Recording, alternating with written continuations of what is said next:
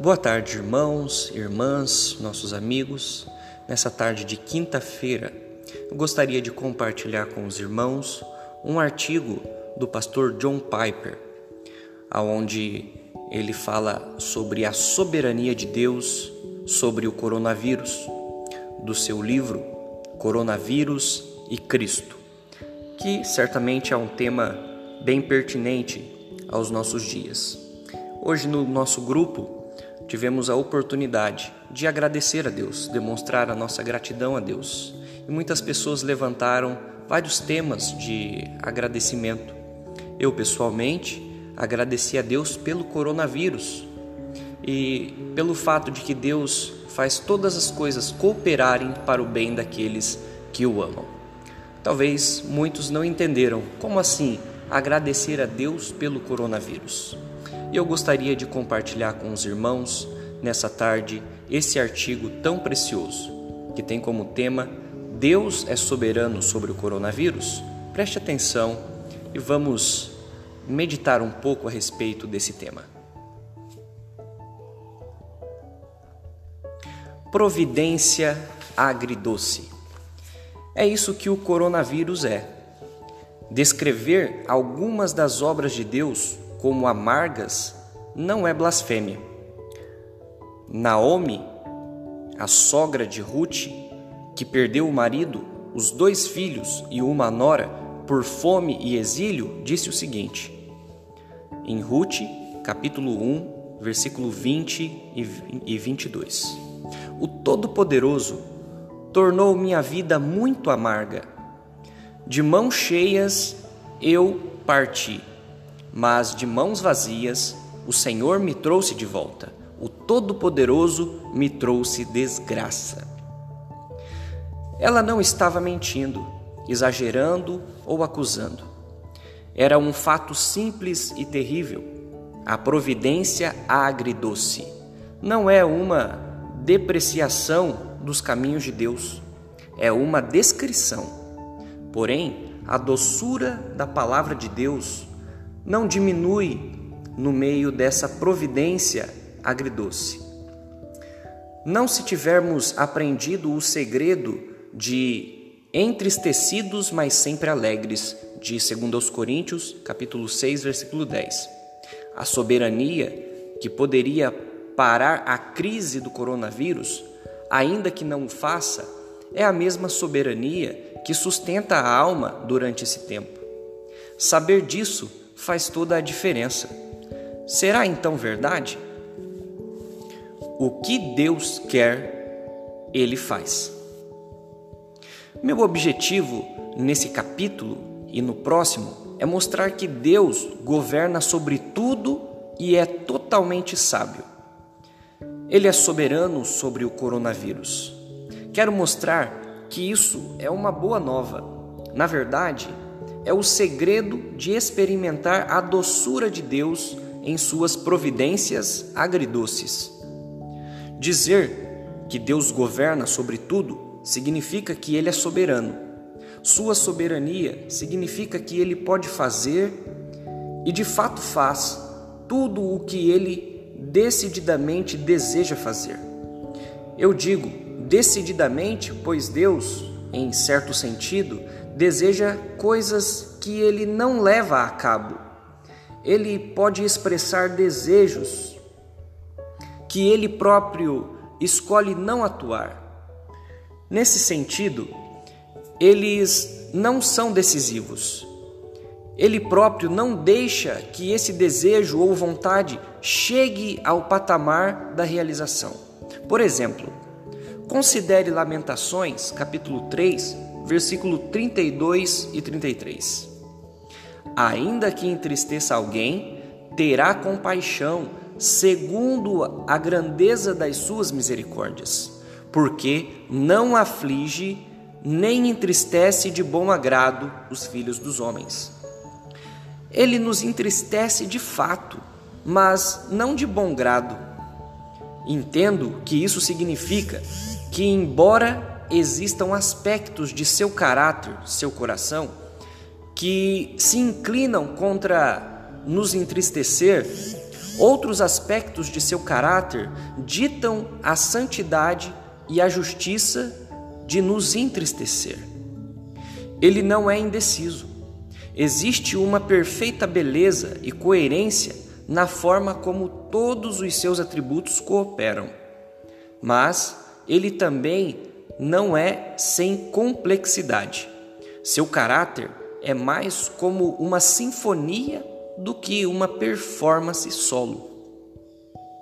Então, quando digo que a soberania de Deus significa que ele pode fazer e de fato faz tudo o que ele decididamente deseja fazer, quero dizer que não há força fora dele que possa impedir ou frustrar sua vontade. Quando ele decide que algo deve acontecer, isso acontece. Ou dito de outra maneira, tudo acontece porque Deus deseja que aconteça. Vamos lá. Soberania universal. Isaías ensina que isso faz parte da própria essência do que significa ser Deus. Eu sou Deus e não há outro. Eu sou Deus e não há outro semelhante a mim. Desde o princípio anuncio o que há de acontecer, e desde a antiguidade revelo as coisas que ainda não sucederam. Eu digo: o meu conselho permanecerá em pé, e farei toda a minha vontade. Isaías 46, 9 e 10. Ser Deus é fazer que seu próprio conselho permaneça em pé, sempre. Deus não apenas declara quais eventos futuros acontecerão, ele os faz acontecer. Ele fala a sua palavra e depois acrescenta: Eu velo sobre a minha palavra para a cumprir. Jeremias, capítulo 1, versículo 12.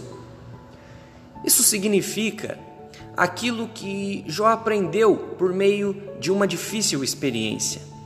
Bem sei que tudo podes, e nenhum dos teus planos pode ser frustrado. Jó 42, versículo 2.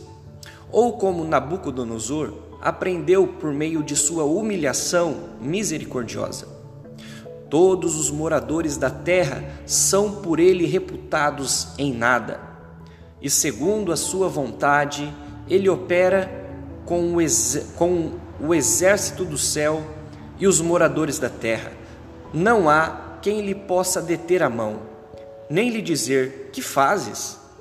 Deu Daniel capítulo 4, versículo 35, com ah, e também, ou como o salmista diz, tudo quanto aprouve ao Senhor, ele o fez, nos céus e na terra, no mar e em todos os abismos. Salmo 135, verso 6.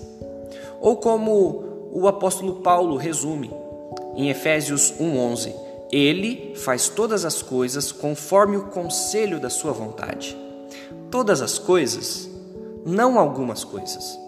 E conforme o conselho da sua vontade, não de acordo com a vontade ou forças externas a si mesmo. Em outras palavras, a soberania de Deus é totalmente abrangente e universal. Ele tem domínio absoluto sobre este mundo. Ele governa o vento, Lucas 8:25. Ele governa os raios, Jó 36:32, a neve, Salmo 147, verso 16, sapos, Êxodo 8 do 1 ao 15, piolho, moscas, gafanhotos, codornizes, vermes, peixes, pardais, grama, plantas, a fome, o sol, portas da prisão, cegueira, surdez, paralisia, febre, toda doença, planos de viagem, coração de reis, nações, assassinos e morte espiritual. Efésios 2, 4 a 5 e todos eles fazem sua vontade soberana. Deus domina sobre tudo. Não é uma época para visões sentimentalistas de Deus. Portanto, o coronavírus foi enviado por Deus.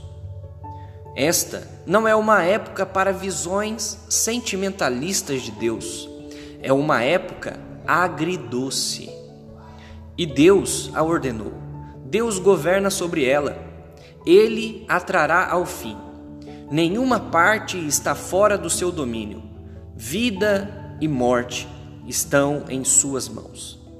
Jó não pecou com os lábios. No capítulo 1, versículo 22, quando disse: Nu saí do ventre de minha mãe, e nu voltarei.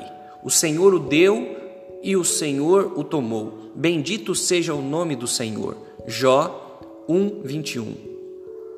O Senhor deu e o Senhor tomou. O Senhor tomou os dez filhos de Jó. Na presença de Deus, ninguém tem direito à vida. Cada respiração que damos é um presente da graça. Cada batida do coração, imerecida. A vida e a morte estão em última instância nas mãos de Deus.